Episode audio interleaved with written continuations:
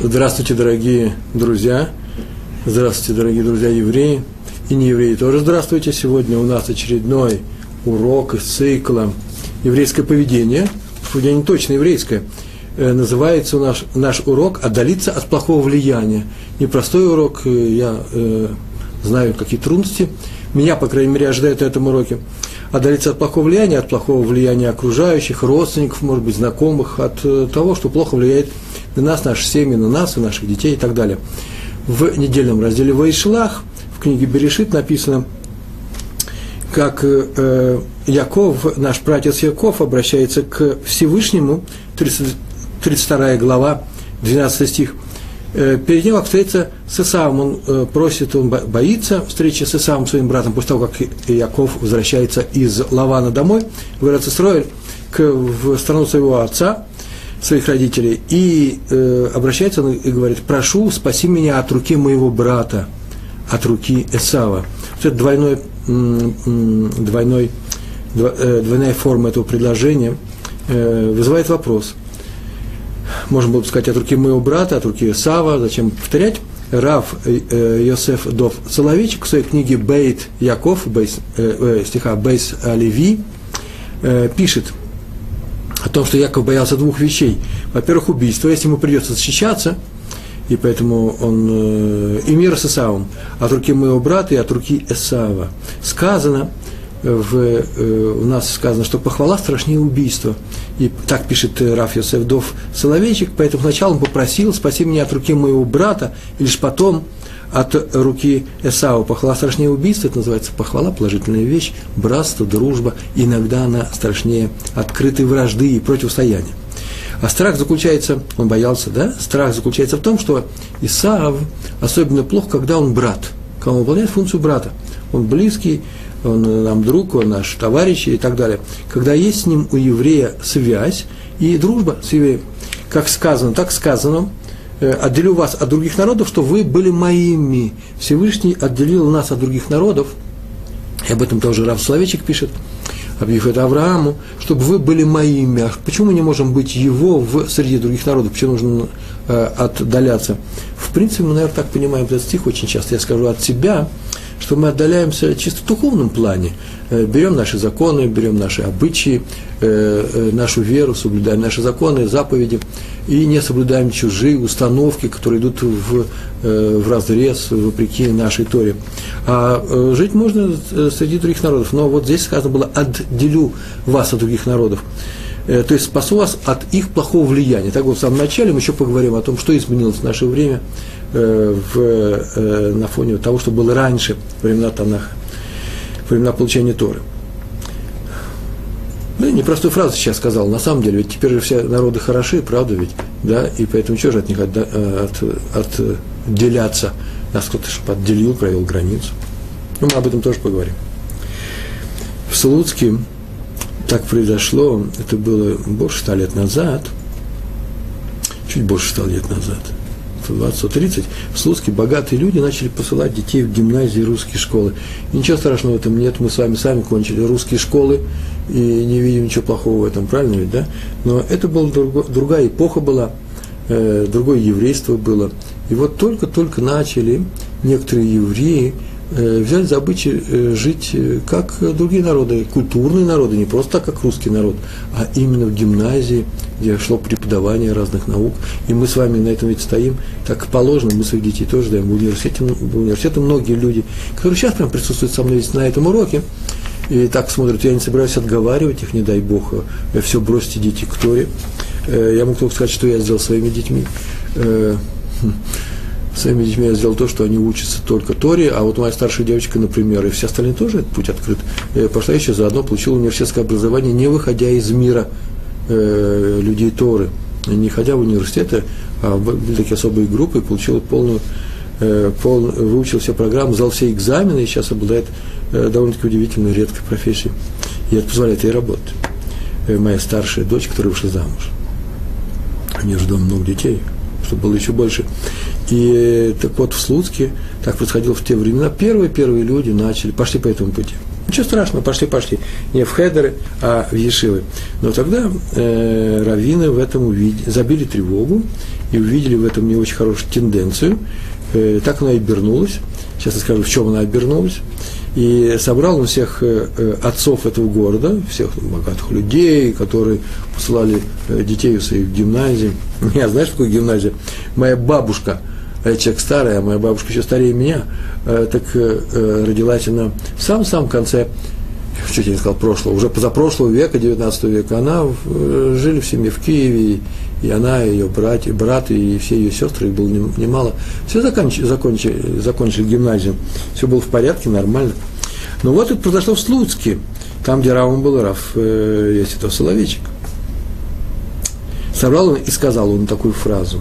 В Талмуде а они все были люди ученые, это не просто богатые люди, они вообще по вечерам Талмуд учили. Талмуде, трактат Ктубот, 54 лист, э, написано, что сказал Раф Йосеф. Это был великий Амора, руководитель вавилонского, вавилонского еврейства, один из самых авторитетных людей Талмуда. Он сказал своим ученикам, вы э, учили закон, и было сказано, вдова получает деньги от наследства – умершего человека, да, своего мужа, которое перешло детям-сиротам. Так, по некоторым положениям, в некоторых случаях, в большинстве случаев, деньги умершего человека приходили его детям, а не вдове. А вдова получала, называется, алименты, да, по-русски, э, э, алименты от этих детей. Так вот, она получает, Раф Йосеф добавил очень важную вещь, все время, пока она ведет себя как вдова – пока она вдова. Что значит как вдова? А когда она перестанет себя вести? Что такое как вести как вдова? И он пояснил. Ну, как только начнет краситься, украшаться, приукрашать свою одежду, подводить глаза, так написано в Талмуде, то он сразу же теряет это право. Почему? Ибо видно, что она успокоилась после смерти мужа, связь с умершим мужем у нее ушла, и она собирается снова замуж, она не просто так приукрашивает себя, она собирается строить свою жизнь заново. А в то время как в Торе написано, что вдова получает, в качестве вдовы получает эти деньги. Так вот, сказал Раф Соловейчик, то же самое еврейский народ. Все время, пока он в рассеянии, после того, как разрушен наш храм, он уподоблен вдове. И поэтому обращается за помощью к Всевышнему. И тот ей, вдове, еврейскому народу помогает – но как только вдова начинает подкрашивать глаза, надевать украшения, это означает, что она увлеклась новыми богами, не нас бы сказано, это просто другой культурой, попал под влияние других народов, э, решила быть как все, этот народ решил быть как все остальные народы. То есть эта вдова перестала оплакивать свое состояние. С этого момента помощь Всевышнего евреям заканчивается. И нечего ему молиться – и нечего у него просить особым образом, не больше, чем остальные народы. Ну, молитесь как просто вот Всевышнему, как, вот, как и все остальные народы, пожалуйста. Но вы не можете апеллировать к нему, прося что-то особое. Мы народ, который взялся соблюдать Тору на Синае, проверахами, милосердие. Почему? Потому что вы как раз и перестаете это делать. Вы увлекаетесь другими культурами. Так вот, то же самое и здесь. Я больше сказал слов, чем Раф Словечек, наверное если вы сдаете своих детей в гимназии и обычные нееврейские школы, а тогда это был нонсенс, это не обычность была, то вы становитесь такими, как все. То зачем просить Творца особой помощи? Прекратите это делать, не ходите в синагогу и так далее. И они его послушались. Ну, послушались они, наверное, условно, потому что мы-то знаем, что Слуцкий чем кончился. Кончился той же самой Великой Октябрьской революцией и евреи приняли такое же участие, и поэтому все было потеряно. Но какое-то время евреи еще держались. И, может быть, из-за того, что какие-то евреи в Слуцке держались, э, может быть, какое-то влияние это оказало на нас с вами, что вы сейчас сидите у себя в Бруклине, в своем Саратове. Я сижу здесь в своем Иерусалиме, и мы общаемся и понимаем друг друга, и стремимся к Торе, только из того, что кто-то задержался у Торы, рядом с Торой, и э, э, люди с предыдущих поколений. Они его послушались, он умел объяснять не везде это было. А там, где не было таких раввинов, так скажем проще, процесс ассимиляции шел ускоренно, и люди попадали под, чужое, под другое влияние, э, под влияние других культур, и известно, с чем все это закончилось. Сначала происходит духовная ассимиляция, люди увлекаются чужими идеями, потом физическая, браки возникают и так далее. Я не призываю сейчас к еврейским бракам, сейчас не тема моего урока, но так иначе мы сидим только в силу того, что мы с вами евреи. И, наверное, это из-за того, что наши родители, наши дедушки, бабушки э, сделали еврейский брак. Так что совсем уж брать это со счетов э, не совершенно правильно, неправильно. То вот теперь процесс пошел обратно с вами, возвращаем евреев к Торе – даже когда они в обычных школах, университетах, э, процесс идет в другую сторону. И поэтому сейчас посмотрим, что теперь, что теперь нам нужно опасаться этого пути, надо ли опасаться э, чужих, э, чужого влияния э, и ашпа, да, э, э, влияния на, э, на нас, э, других культур, на наших детей в частности. Мы с самого начала сказали, что Яков – испугался Исава или испугался того, что придется с ним драться, не дай Бог его придется убить. Так вот, некоторые выводят страх Якова стать близким к Исаву, породниться с ним, они были братьями. Ну, такими братьями непростыми, один у другого купил первородство – потом он у него украл браху, спасался от его гнева. Мы все это мы прекрасно знаем. Так иначе в этом стихе мы видим от руки Исава, от, моего, от руки брата моего спаси, от духовного влияния, а потом от руки Исава. Исава был сильным человеком, он э, был жестоким человеком, мог убить. Так вот, это опасением, страх Якова быть близким к Исаву проявляется совсем другом. В другом, э, в других местах Торы это тоже можно вычитать. Так сказано, что Э, он обратился к нему, когда они уже встретились, это в 33 главе, он обратился к нему, к Исаву, который, оказывается, не пришел его убивать, а наоборот пришел с ним дружить, э, мирно идти э, по Эрос Исраэль, к, к той горе, который, в которой поставил свой штиблах, штаб, да, сам Исав, гора Козла, так называемая, да, и проявил хорошие качества, дружеские, братские, то он сказал ему, когда тот проявил эти самые э, э, э, проявил свое участие, оставаясь, будучи плохим человеком, в принципе, иначе зачем его Яков боялся? Он знал, что он человек он плохой. Так он такую фразу сказал, мой господин знает, как тот сказал, идем вместе, мой господин знает, так обратился Яков к Исаву, что дети слабы, и пусть мой господин пройдет э, э, перед своим рабом, то есть передо мной, он себя назвал рабом, услужливо, кланяясь ему, он сказал все это. То есть э, передо мной идет своим путем, а я догоню. Не будем идти вместе. И отсюда мы видим, что он боялся влияния Исава. Отсюда, отсюда видим, причем влияние Исава на своих детей. Дети слабые, они э, восприимчивы к любому влиянию. Между прочим, то же самое сделал в свое время Сара, добавлю от себя, когда она попросила Авраама изгнать Ишмаэля вместе с его матерью, вообще всех Э, прям просто-напросто выгнать своего дома, почему? Потому что она увидела, что Ишмаэль, будучи человеком, который лелеял, взращивал себе не очень положительные качества, плохо влияет на их сына Исхака. Поэтому она сказала, все остальное милосердие убирается, снимается. Э, Авраам это Хесед, э, наверное, Сара тоже Хесед. Кстати, вопрос, если Авраам Хесед, то кто Сара? Если Исхак – это гвура, сила, уверенность, то кто Ривка? Если Яков – это правда, то Лея и Рахель – это неправда? Тут вопрос интересный. А есть ответ. Так вот, э, не что иное, она была, наверное, тоже хесед, я сказал, несмотря ни на какой хесед, придется их э, выставить из дома сказать, чтобы они переезжали в другое место, мы не можем жить с ними вместе. И это был Ишмаэль, о котором Авраам, о котором было сказано, что будет у тебя народ, он сказал, какой народ, зачем мне сын? Хотя бы, то есть хорошо, если у меня будет сын, замечательно, но хотя бы Ишмаэль жил, то есть он его очень любил. Так вот, то же самое Сара боялся плохого влияния э, старшего сына Авраама – сына Агари, Агар, да, на своего сына Ицхака. Вот э, продолжил Яков, так сказал, значит, иди э, с детьми, мы слабые, ты иди, а я пойду со скоростью детей. Так он сказал. Как они умеют ходить с такой скоростью? Ты э, с бригадой молодцов, гвардейцев, 400 э, статных гвардейцев, в мавзолее вам стоять, э, а э, мы идем медленно. То есть я пойду по той дороге, которая хороша для моих детей, так пишет Мидраш. Э, на что Исав сказал, представляю к твоему народу своих людей. Посмотрите на эту фразу. Эту фразу, это 13, 14 стих и дальше, по-моему, это 15 стих, 33 главе.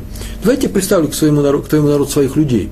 Мы начинаем думать, между прочим, если зачем ему это нужно? Ну, чтобы вести канадские народы тут, охрана, почетный караул. Это люди, которых вас будут провожать. У евреев тоже принято провожать людей.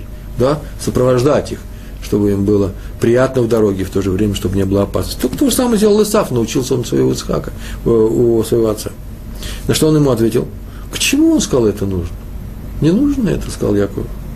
Лишь бы мой господин хорошо ко мне относился. То есть, поверь мне, я прошу, если ко мне хорошо относишься, забери своих людей и не надо. То есть мне будет очень хорошо, если ты не будешь со мной враждовать. Хорошо бы ко мне относился. А уж справлюсь я без твоих людей, без своих людей, без твоей помощи. Лишь бы ты не враждовал, лишь, не, лишь бы ты не делал мне плохо. А хорошо мне делать не надо. От тебя хорошо я не жду. Некоторые объясняют, почему Яков послал к Исаву не простых людей, а ангелов. Есть такой вопрос, послал он к нему ангелов, так написано в нашем Мидрашим, Малахим, это ангелы. Почему простых людей ты не послал? Тоже было бы интересно и хорошо. То же самое бы они сделали. Не. Написано в трактате, а вот, э, прямо в первом, в, э, в первой главе, седьмая Мишна, седьмой, седьмое предложение, седьмая сентенция – там так сказано, удались от плохого соседа и не присоединяйся к злодею. Это тоже не одно и то же. Удалиться и не присоединяться. Мы уже говорили на эту тему не первый раз, мы говорим урок от злодея удались, в такой форме мы говорим. Ведь а здесь написано удались от плохого соседа. Человек, в принципе, хороший, он же сосед, он плохого не хочет тебе сделать. Ну, что-то делаешь, что-то не получается. И не присоединяйся к злодею. Две вещи. Так вот, боя, Яков боялся, что Исав плохо повлияет на людей. И поэтому в силу вот, этого, этой сентенции он послал Малахим, который не восприимчивы к плохим вещам, у людей ничего плохому не научатся. Э, мальчики Малахим, да, не научатся в подворотне курению и произнесению нехороших слов и так далее. И люди, не дай бог, могут пропасть. Это что не значит, что если наш ребенок пошел в подворотне с кем-то покурил папироску, надо его, э, что с ним страшное делать. Но пришло время задуматься, а что делать дальше. И главное, не обижать детей, да? Это все будет хорошо. Лучше дать ему папироску, чем обидеть. Иногда. Э, не всегда так. Так вот, э, э, раньше мы всегда говорили, объясняли это правило, от злодея удались для чего? Для того, чтобы не вступать с ним в спор, не переучивая его. Очень часто говорят, приходят, говорят, откуда он знает, как себя вести. Вот сосед плохо себя ведет. Я ему должен пойти и сказать. Я говорю, ну, если ты сказать умеешь, пожалуйста, если ты его сказать можешь, не обижая. Тут не кричи на него, если будешь кричать, толк никакой не будет. Ты, ты нарушишь Тору, и э, помощи никакой не будет. Мы об этом говорили очень часто, особенно в самом начале, что такое замечание, как их делать. Так вот, даже злодей не делал никаких замечаний, удались от него. Почему? Потому что не надо переучивать. Э, раньше так и говорили, запрет его учить, запрет спорить, тем более обижать. А теперь новый аспект, удались от него, ибо э, надо опасаться э, его плохого влияния которое может быть, э, плохое влияние его на тебя может быть хуже, чем хорошее влияние твое на него. Между прочим, да? Э, многие говорят, как же я могу оставить эту среду, а кто их будет воспитывать и продолжать, э, просто помогать им в духовном плане. Ну, говорю, о, духовный терапевт, терапевт.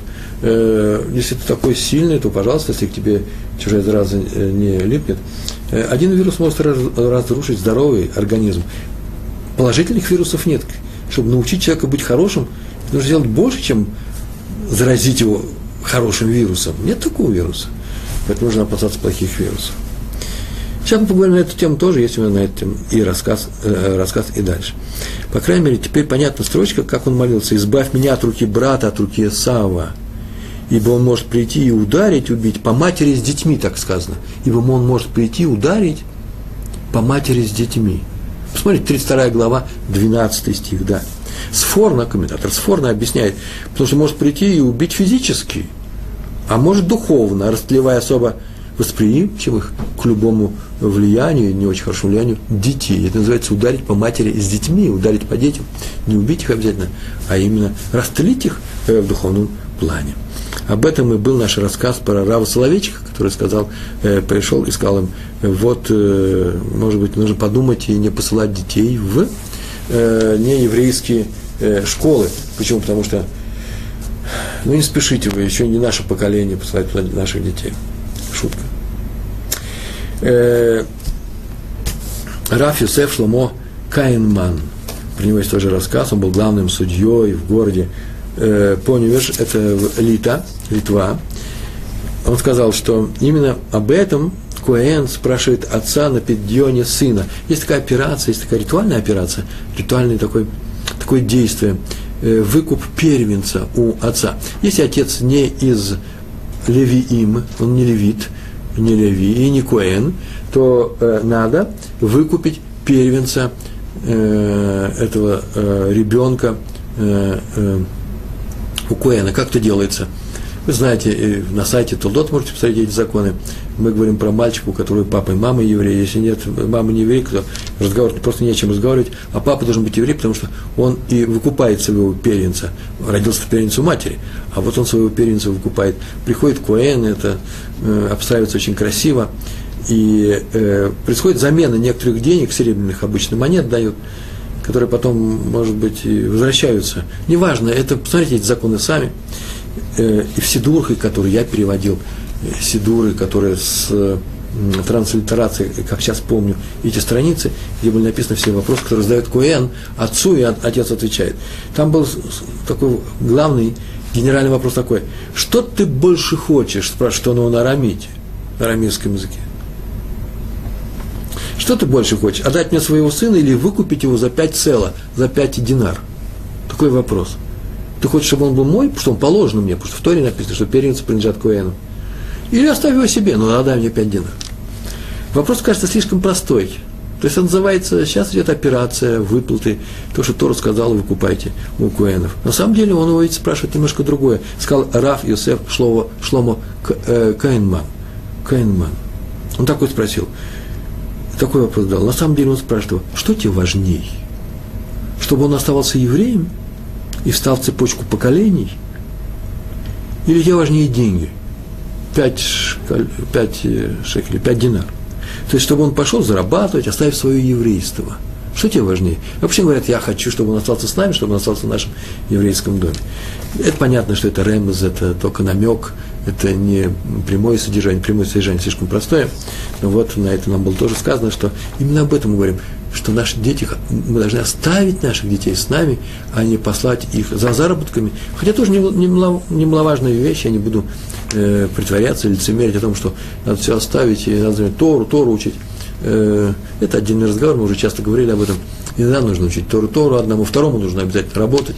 Главное, что известно, что нет такого случая, когда не надо э, с Торой, Тору учить, и поэтому пускай идет человек зарабатывать, потому что Тора у него не входит. Входит, умеет зарабатывать, значит и Тору может учить. Раф Шломо Лоренц э, вспоминает про Ешиву в городе Баранович. Когда я говорю Баранович, сразу многие понимают, что сейчас будет разговор идти о, о, о руководителе э, Ешивы в городе Баранович, которая вся погибла во время войны. В 1945 году Раби Эльханан Буним Вассерман, крупнейший ученый, друг Рава э, Файнштейна, э, Зацаль э, Вассерман, Раф Вассерман жил в Литве, Раф э, Файнштейн жил в Америке, оба они литовские раввины. Пришел однажды в Ешиву один бывший ученик, уже взрослый человек. Ешива, наверное, колледж уже был. Я не могу сказать, тут написано Ешива. И пришел, он в свое время оставил эту Ешиву, занимался, может быть, не совсем хорошими делами. Почему? Потому что здесь иначе бы эта история не приводилась, если бы он сидел дома, что-то у него ничего не получалось, э, э, в бизнесе он пришел обратно, наверное, не очень хорошими делами. Так иначе, он занимался чем-то очень далеким от Торы, так мягко скажем, а теперь пошел и попросился, чтобы взяли его обратно. Раф Лоренс, который отвечал за набор, ну, наверное, был заучим, за набор учеников, решил посоветоваться с Рамом Вассерманом. Это не духовный руководитель, это прям сам настоящий руководитель этой Ишивы, понимаешь? Тот сказал, ну, если он вернулся, то э, если вернулся именно каким человеком, если вернулся тот, кто ушел и был рядом с недостойными людьми, то надо помочь ему и одновременно оттолкнуть. Такая фраза была сказана. Да, в Торе написано такое правило, правой рукой приближая, а левой отталкивая. То есть будь всегда на готове, что этот человек может быть, может быть опасным, может быть, посмотри, почему он пришел и так далее. В общем, все это объяс... требует объяснений. Главное, что не гони его, но и не принимай свою среду, а проверь. Двумя словами. Лав, Раф Лоренс пояснил, да нет, он хочет просто не просто пришел, он хочет тут сидеть и учиться. И Рава Сармон сказал, ни в коем случае. Не дай Бог. Почему? Потому что можешь повлиять плохо на других. Я вообще не могу себе представить современный Ишива, где Турат Хаим, пришел мальчик, поучился, ушел, а потом вернулся обратно, его не возьмут. Чего плохого может научить остальных э, детей, юношей, молодых людей? Они все знают. Они же побыли в том мире. Здесь говорим о том мире, в котором о том мире Ешивот, Ешив, в котором вообще не знали выхода в, на улицу, на нееврейскую улицу. Наши юноши в Ешивах, вот сегодняшние наши юноши, пришли из окружающей нас жизни. Их таким влиянием ты вообще не проймешь. Ну, пришел кто-то, они больше того, они ему помогут. Как человек, который переболел чем-то, они знают, говорят, ничего страшного, сейчас ломка да, наступает, ты выздоравливаешь, грипп проходит.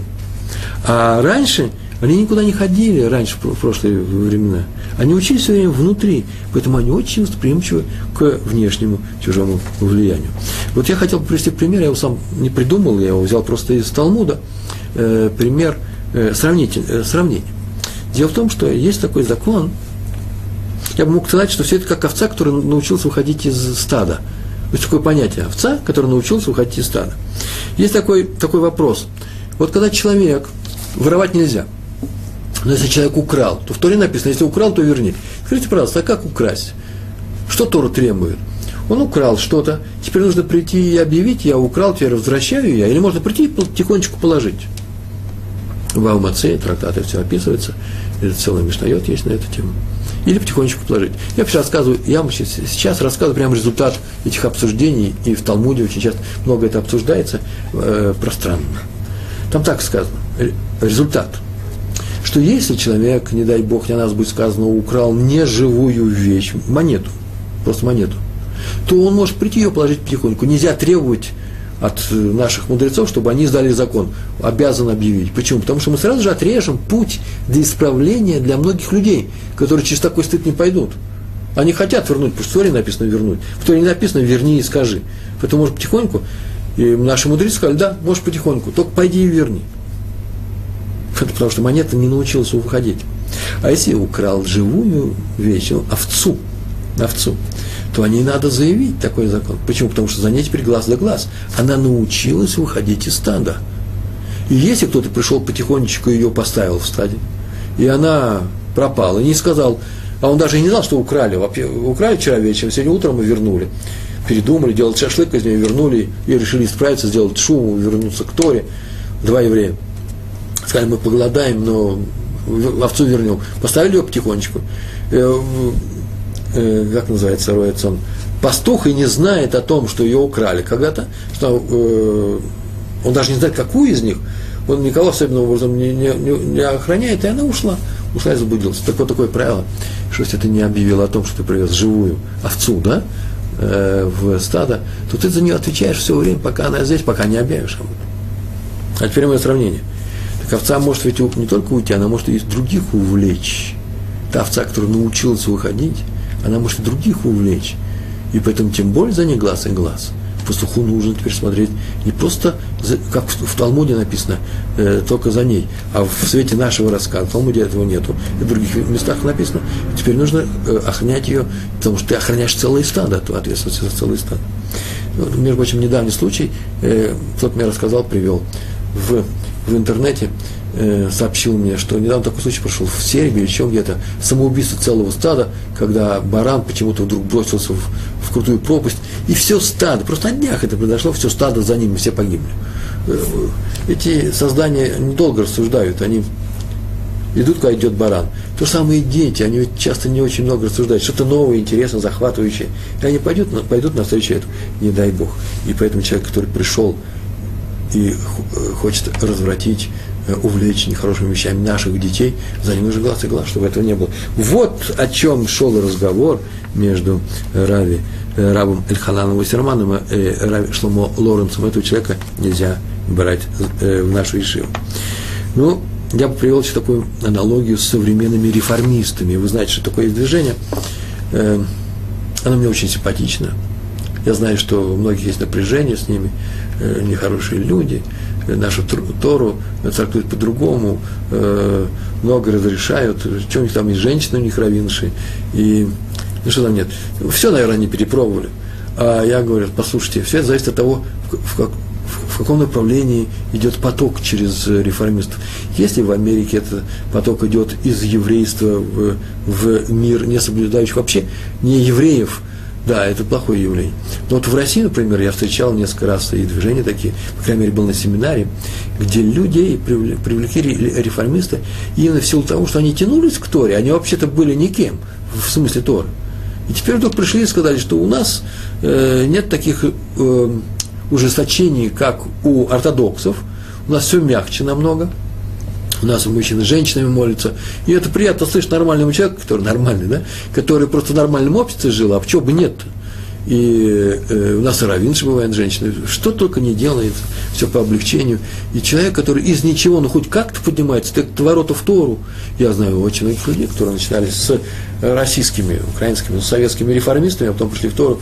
Мне очень нравится это движение. Так вот, все зависит от того, что мы сейчас делаем. Если у нас Ешива, который полностью Ешива, мальчики родились, жили и воспитывались в семьях, которые соблюдают Тору, начиная от Авраама Авину, то такого человека, конечно, трудно себя привести, если он уже побывал снаружи, сейчас придет своими социалистическими идеями, как было во времена Слуцкого, да, э, с города, города Слуцк, э, в времена э, во времена Рава Сермана, социалистическими идеями 30-е годы в Литве или еще какими-то э, культурными идеями много разных вещей есть, которые разрушают нашу Тору.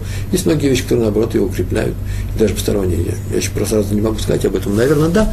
И тогда это опасно. А вот если люди пришли, сами с того мира пришли, так там все они такие, они сами начинали не по своей вине, начинали, я не знаю, там в ПТУ где-нибудь учились, а теперь они пришли в, в МГУ учиться. Мы их возьмем? Э, конечно же, возьмем без всякого сомнения. И это нужно понимать, в какую сторону идет движение через нашу Ишиву, через нашу общину.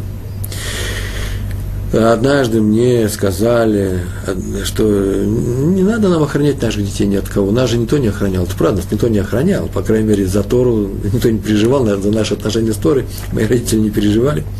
Так вот, не надо наших детей ни от кого охранять, пусть делают сами свободный выбор, как мы в свое время сделали. Так вот, тот человек здорово ошибается. Почему? Потому что Тора нас учит прямо противоположному, а именно беспокойся о своих детях, беспокойся о, своих учениках, о тех, кто э, за кого ты ответственен. Ну, пример, просто сходу я могу придумать такой пример, что мы же беспокоимся э, о том, чтобы в нашем районе не было Э, людей, которые совращают э, школьников, наших детей наркотиками, не дай бог. Правильно ведь? Мы же не будем разговаривать, пускай они сами выбирают наши дети. Или они будут, как мы, ни разу не принимавшие наркотики, или теперь они будут наркоманами. У них свободный выбор. Не дай бог, не надо ставить человека перед таким выбором. Есть такая вещь, как свободный выбор, но не в таких вещах. Чтобы знать, что в тюрьме очень плохо, или в советской армии не надо попадать ни в тюрьму, ни в советскую армию. Не надо все пробовать. Об этом сказано, кстати, и в нашей Торе про человека, который, человека, который называется Бен Сорер Уморе. Обжоры, и э, это обжора, как написано, обжора. И тот, кто встает на родителей. Мальчик, поднявший руку на родителей. История, э, которая произошла с Раумом Хескелем Аврамским. Он разговаривал с одним человеком, уже будучи не в России. Э, в это время этот человек молодой сказал, спросил, что ты учишь. Он говорит, я изучаю трактат Сан Ядрин хороший трактат. Он мне очень нравится. Я его сейчас перевожу, кое-какие вещи. Просто присижу и перевожу на русский язык. И э, э Раф Аврамский спросил, а что ты там проходишь, какой, какой, какой отдел? И он сказал, что вот Бен Сурер Умуре. Как наказать такого ребенка? Так в Торе написано. О, у меня история произошла в России еще, давно произошла такая история. И он сказал, пришла у меня во время войны, гражданской войны, одна мать еврейка и попросила, чтобы я помолился, как просил Рэбе, помолитесь, чтобы мой сын умер. Так она сказала. Я, говорю, переживал, я даже содрогнулся, как так может мать сказать про своего сына, что он плохое сделал, да ничего плохого не сделал. Но к нему пришла повестка, его призывают в Красную армию. Ну, какая там была армия за большевиков по эту сторону? В белую евреев не призывали, еще хуже. Да нет, обе они одинаковые. И вот мать боится, что он станет таким же преступником, как, э, преступником, как все э, красногвардейцы э, в пыльных шлемах. Все это просто преступники, жуткие. И это не, не, самое интересное, просто оставит Тору. А он у нее единственный. И она предпочитает, чтобы Творец забрал его душу, когда она чиста, а прежде чем он станет преступником. И Раф предложил, давай будем молиться вместе ты и я, молиться за то, чтобы он остался евреем Торы. Евреем Торы остался. Так и не делали, и это помогло. Э, я от себя тут добавил сегодня, когда готовился к уроку, такую фразу, что, наверное, боялся, что он, что он станет э, что он станет э, комиссаром. Такие случаи бывали, еврей-комиссар – это обычная вещь. И это самое плохое, что может быть с евреем. Вообще-то это убийца, призывающий к убийству, за революцию, за, э, за идеалы пролетариата, неважно чем. Вот чего он боялся. Но это мои слова. Раф Абрамский по, э, поясняет, поясняет.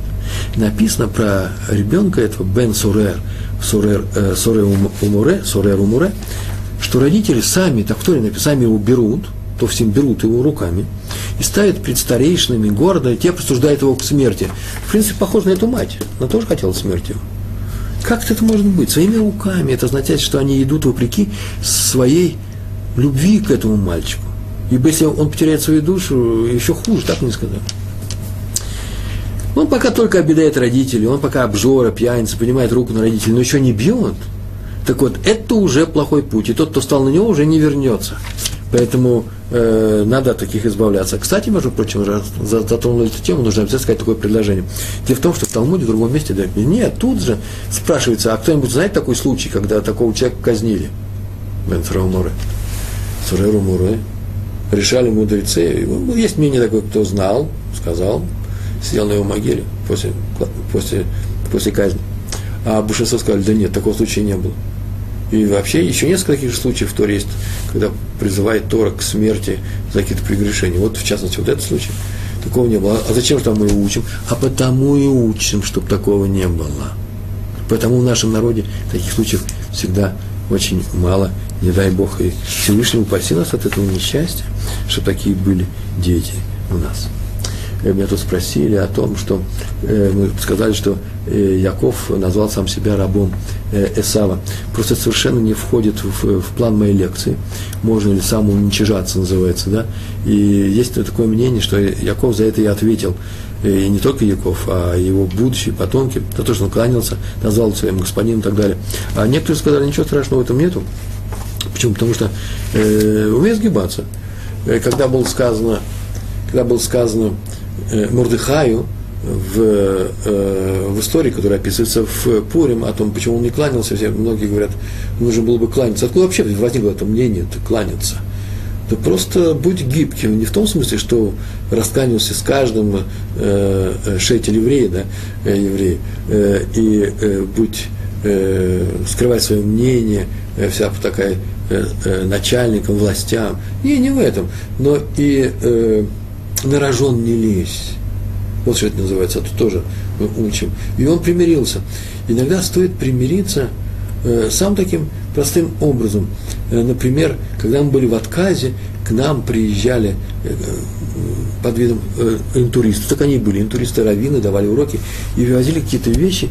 Я помню, стандартно привозили маленькие пластмассовые бутылочки с виски, такие из пластика, да мы, в принципе, и не пили, нам зачем? А это было для того, чтобы э, давать взятки чиновникам, от которых во многом зависели, например, пристроиться на работу. Это была самая такая необычная вещь в то время в России, в начале 80-х, в конце 70-х годов, когда ты э, даришь этому начальнику э, бутылочку виски, которая для этого привезена была, взятка, и э, мирно решается этот вопрос. Э, чаще бывает лучше откупиться. Это как это называется, назвать кого-то господином, да, кланяешься. То есть нужно э, э, к этому вопросу э, подойти со всех сторон, не просто одним словом не ответишь. Многие осуждают, повторяю, Якова, а некоторые говорят, что ничего страшного не произошло. И еще пример, мы просим Творца в субботу, что у нас происходит да, во время начала субботы, отец возвращается домой из синагоги, и первое, что он делает, он благословляет детей. И говорят, говорит браху э, по возрасту, начиная со старших самых-самых младших, даже тот, кто ничего вообще не понимает ничего, только замужних и женатых своих детей, он этого уже не говорит. И говорит э, браху девочкам, чтобы благословил Всевышний и помогал им лишмор, лишморек, да, чтобы помогал, спасал их э, э, от, э, э ограждал, как это он делал с нашими проматерями, проматерями, проматерями э, Сарой, Ривкой, Рахелью и Лей, а про мальчиков никто не говорит э, э, четыре имени, э, э, трех наших працев, и тем более никто не говорит двенадцать колен, говорят Ефраим и Минаш. Почему только Ефраим и Минаш? чтобы сохранял сын, так сказано, Всевышнему обращаемся от плохого влияния, чтобы сохранил тебя, как Ефраима и Минаши, от плохого влияния, чтобы сохранил, как сохранил семью Йосефа от влияния Египта. Ефраим и Минаш, это же были дети Йосефа. Йосефа, они были в Египте. Надо вам сказать, что Яков, и так написано, и мы уже знаем давно, вообще ваше внимание на то, что Яков не хотел возвращаться, а спускаться в Египет, как пришли и сказали, это вот этот антисемит, это Яков, твой сын, Яков Йосеф. Э, его не продали, он там что-то оказался. Ну, как там оказался? Он сказал, что я не пойду, потому что он умер. Почему? Потому что ну, не может остаться еврейский ребенок в чужой среде и остаться евреем. И вы еще говорите царь, а это тем более, это развращает. Он, наверное, это же квинтэссенция всего гойского, нееврейского, что в этом народе царь. Но само олицетворение всего этого. А Юсеф может, и я верю, быть царем, но значит, он давно не, не, не, не еврей. Все, я не пойду никуда. Вот по каким-то причинам он пошел, но он именно из-за того, что он опасался этого влияния, э, об этом если говорится. Так вот, мало того, что Иосиф остался евреем, это был первый опыт, еще не было опыта еврей отдельно от еврейской среды. В Египте он первый раз, он первый, кто отошел от семьи. Ну, еще был опыт Иуды, который написано, отошел он от своих братьев. Но это, наверное, чисто физически, вообще-то жили-то они все вместе. Откуда я знаю? Ну, потому что э, недалеко он был, он еще был под контролем. А Иосиф был потерян с ним связь. И поэтому Ефраим и Минаш остались сильными. Это говорит о том, что Всевышний им помог. Я хочу своим детям, чтобы мальчикам он помог так же, как Ефраим и Минаш. Ну, примеры из жизни. Один мальчик э,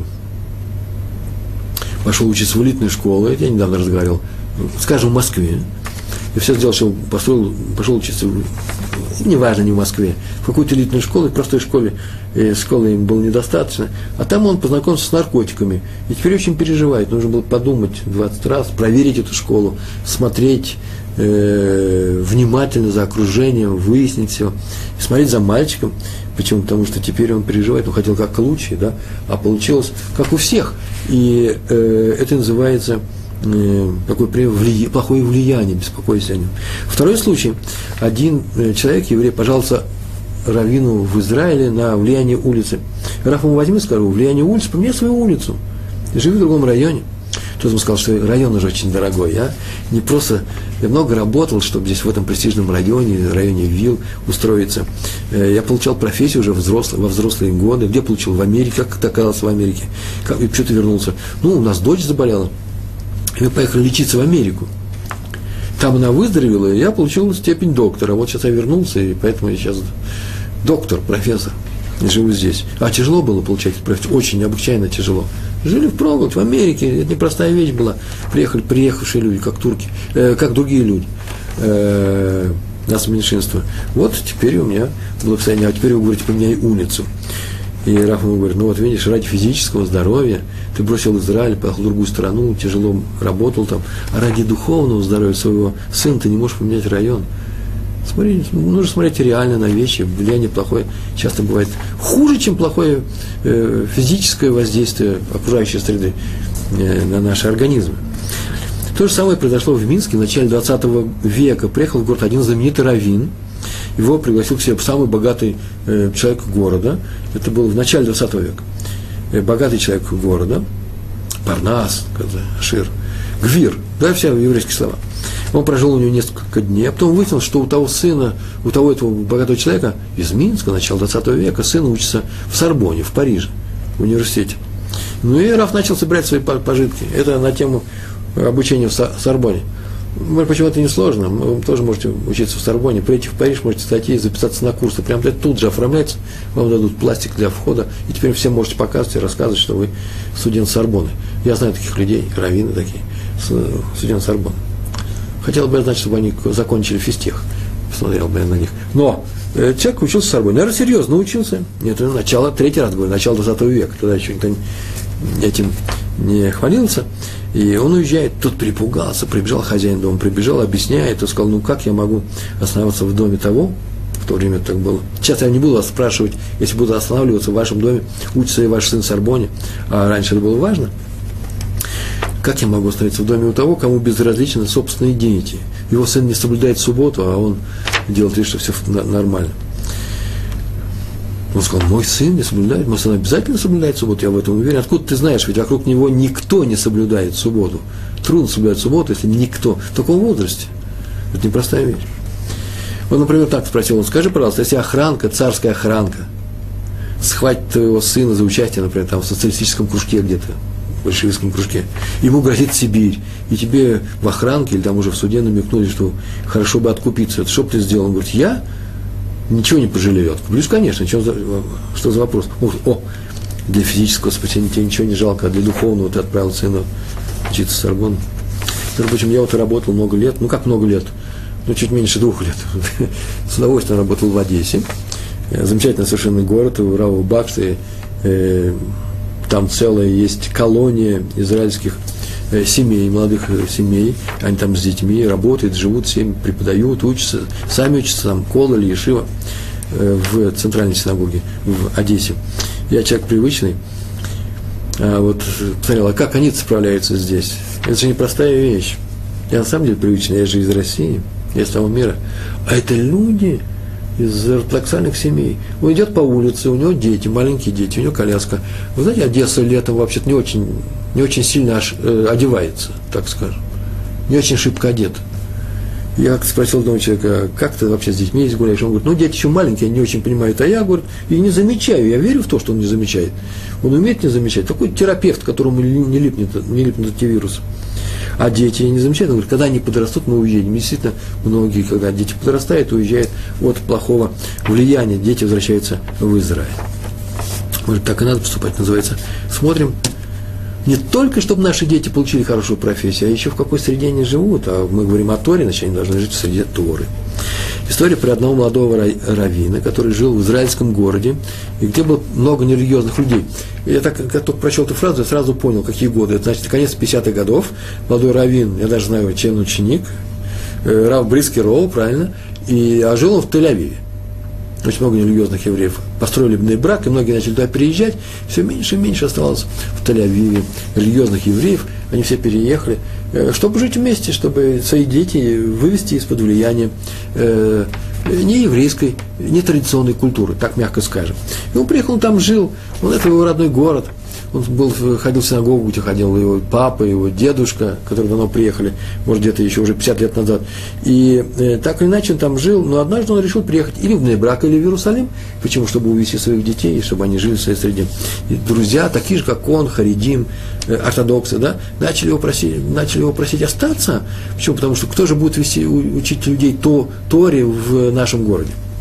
И он поехал советоваться с Брискеровым, Э, Равом Соловейчиком, о котором мы уже говорили.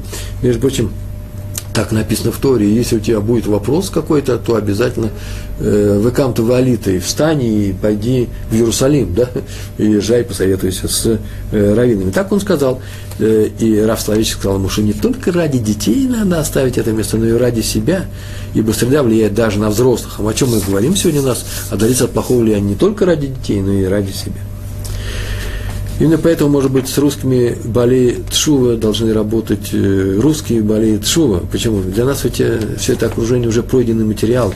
Хотя и на нас это влияет, и может тоже погру... может снова нас э, не то что увлечь, а э, научить нас не, не очень хорошим вещам.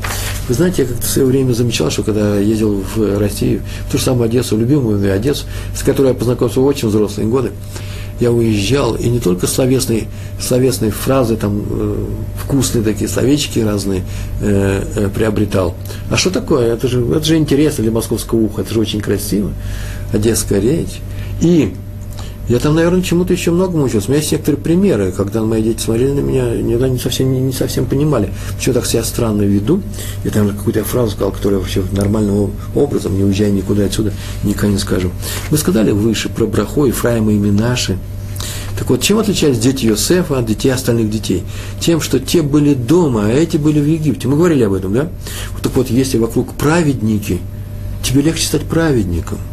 А если вокруг просто хорошие люди – тебе трудно стать праведником, но легко остаться просто хорошим. А если вокруг злодеи, предположим, злодеи, но неправильно себя ведут. Злодей просто такое хорошее слово, простое, все объясняющее. Не надо ему увлекаться. Так вот, если вокруг не очень хорошие люди, плохие люди, то хорошо, если станешь просто хорошим человеком, а не таким, как они. Хофицхайм привел примерно это.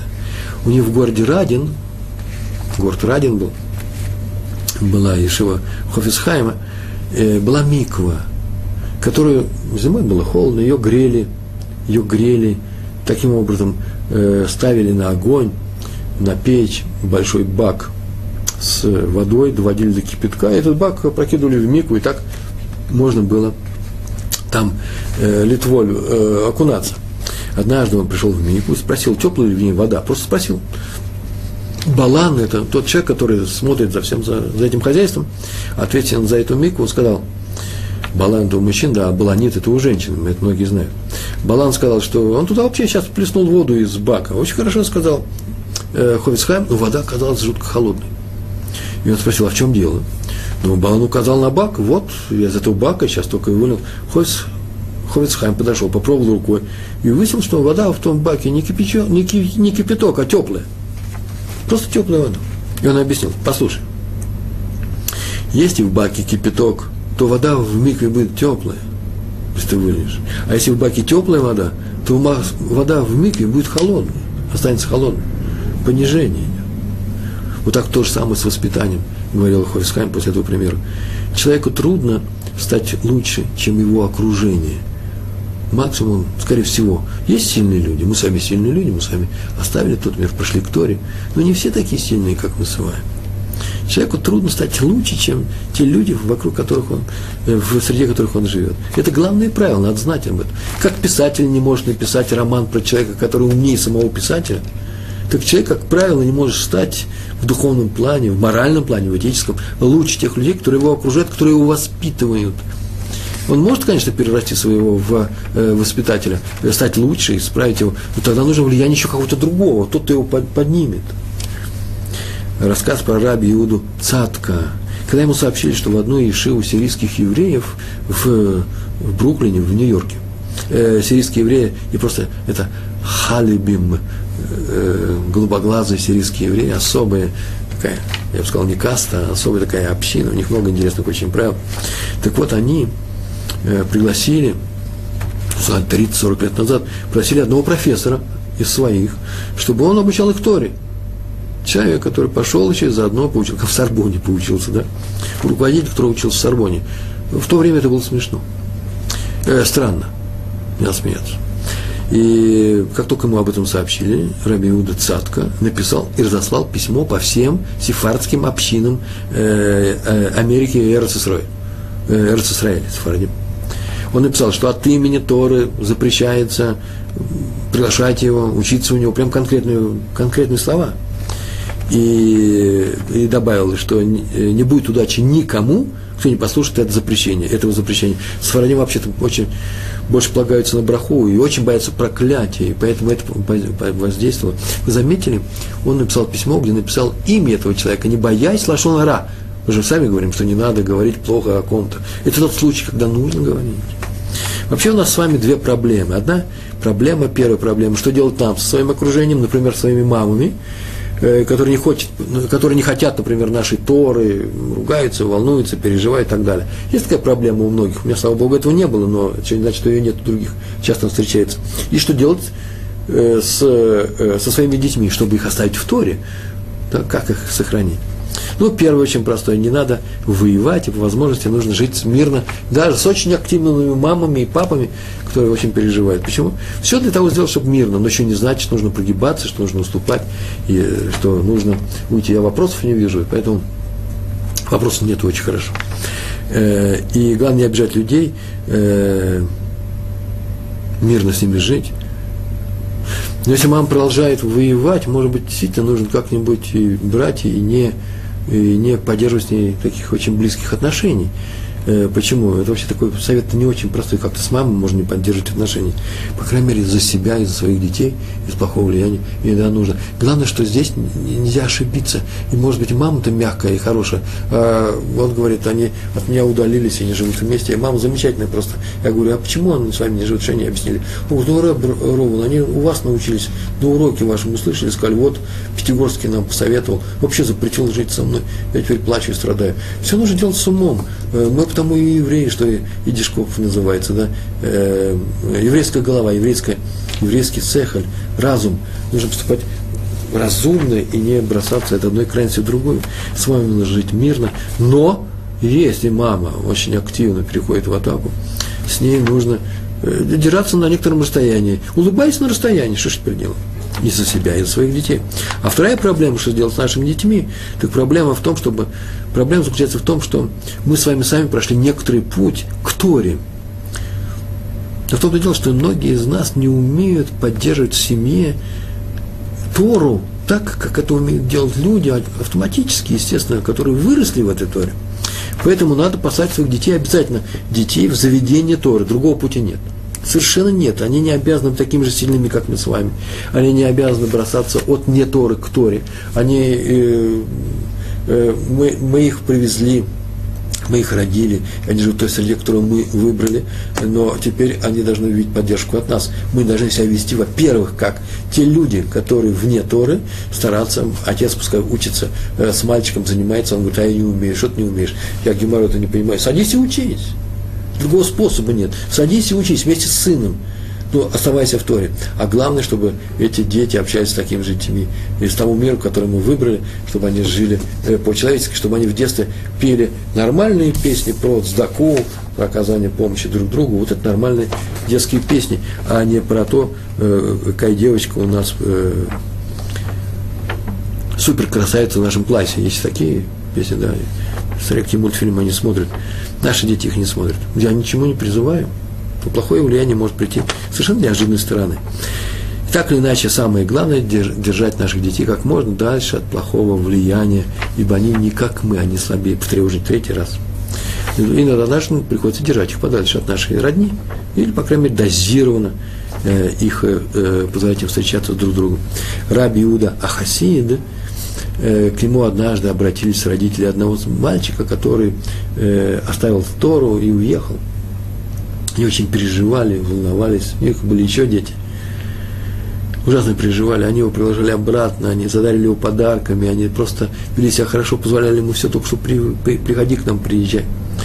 И когда они пришли с ним советоваться, Раби Иуда а Хасид, именно в этом случае, это не значит, что нужно его обобщить, но это был такой случай, он сказал, послушайте, взвесьте, что вы получаете в конечном счете. Он в виде хороших к себе, к себе отношений, может быть, вернется к вам, а вдруг он испортит остальных ваших детей – вам это надо, и сам себя не починит, живя у вас, и других использует. Может быть, лучше его оставить там, где он сейчас находится, и не тащить его домой, тем более при помощи подарков, при помощи тех средств, денежных средств, которые вы отрываете от других детей. Это тоже нужно взвесить. Раби Исроэль Альтер, адмор гурских хасидов, автор книги Бейс Исроэль, он всегда спрашивал детей, с которыми встречался, к нему приходили люди, гурские хасиды, э, он их задал один и тот же вопрос. Между прочим, э, Раби Исроэль Альтер э, – это э,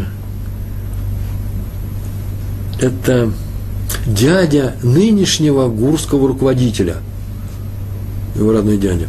Он, в принципе, воссоздал всю хасидскую жизнь в Израиле. До этого хасидская жизнь была здесь меньше. Как приходили другие хасиды, польские евреи, да, э, гурские хасиды, Александровские, остатки, остатки приходить к нему домой, он сейчас спрашивал детей, с кем ты дружишь. Это был первый вопрос, с кем ты дружишь, мальчик. И он был с мальчиком с такой-то семьи, называл мальчик. И Адмор никогда не говорит, ой, ой, не говори имен, лошонара. Не, не, нет, дружишь, дружишь, нормально. Он очень часто говорит, вот с таким мальчиком, с такой-то семьи не дружи. А с таким ребенком мог, мог спокойно, спокойно сказать, дружи и водись, а с таким, с таким дружи. Между прочим, что это такое? Как ты можешь так сделать? Это же самое настоящее лошонара влияние. Это называется туалет, польза. Вещь, сказанная, предусудительно о другом человеке, сказанное с пользой, поэтому ее нельзя скрывать. Влия, плохое влияние намного страшнее, чем э, запрет на лошонара, даже не лошонара. Скажи мне, кто твой друг, и я скажу, кто ты так говорит. Да, принято говорить во всем мире. Это понимают вообще все культуры, все цивилизации. Так вот, это про евреев. Ибо окружение, именно окружение определяет духовный, моральный уровень человека – мы с вами нашли силы, повторяю еще раз, э, прийти к Торе, э, многое оставили в той предыдущей жизни. И не все так делают, между прочим, много часто пришли на этот урок и ничего они не оставляли. Я говорю про себя, про свое ближайшее окружение, про тех русскоязычных учеников, которые ко мне приходят. Так или иначе, кто-то это, нашел эту силу и пришел к Торе. Но не все так умеют делать. И мы видим это по своим семьям. Мы приглашаем людей к Торе из своих семей. Кто-то маму, кто-то сестру, а они не идут. Почему? Потому что они слишком крепко заделаны, вмазаны, я бы сказал, заделаны в свое окружение, не могут его оставить. Это надо знать и про своих детей. А именно, что наши дети не как мы, мы сильные. И нам-то нужно опасаться влияния плохого, а тем более нужно смотреть, мы ответственны за тех детей, которые родили, которых мы воспитываем, э, э, мы должны смотреть за их духовным э, здоровьем, не обижая других людей. Желаю вам успеха на этом пути. Большое спасибо. Всего хорошего. Шалом, шалом.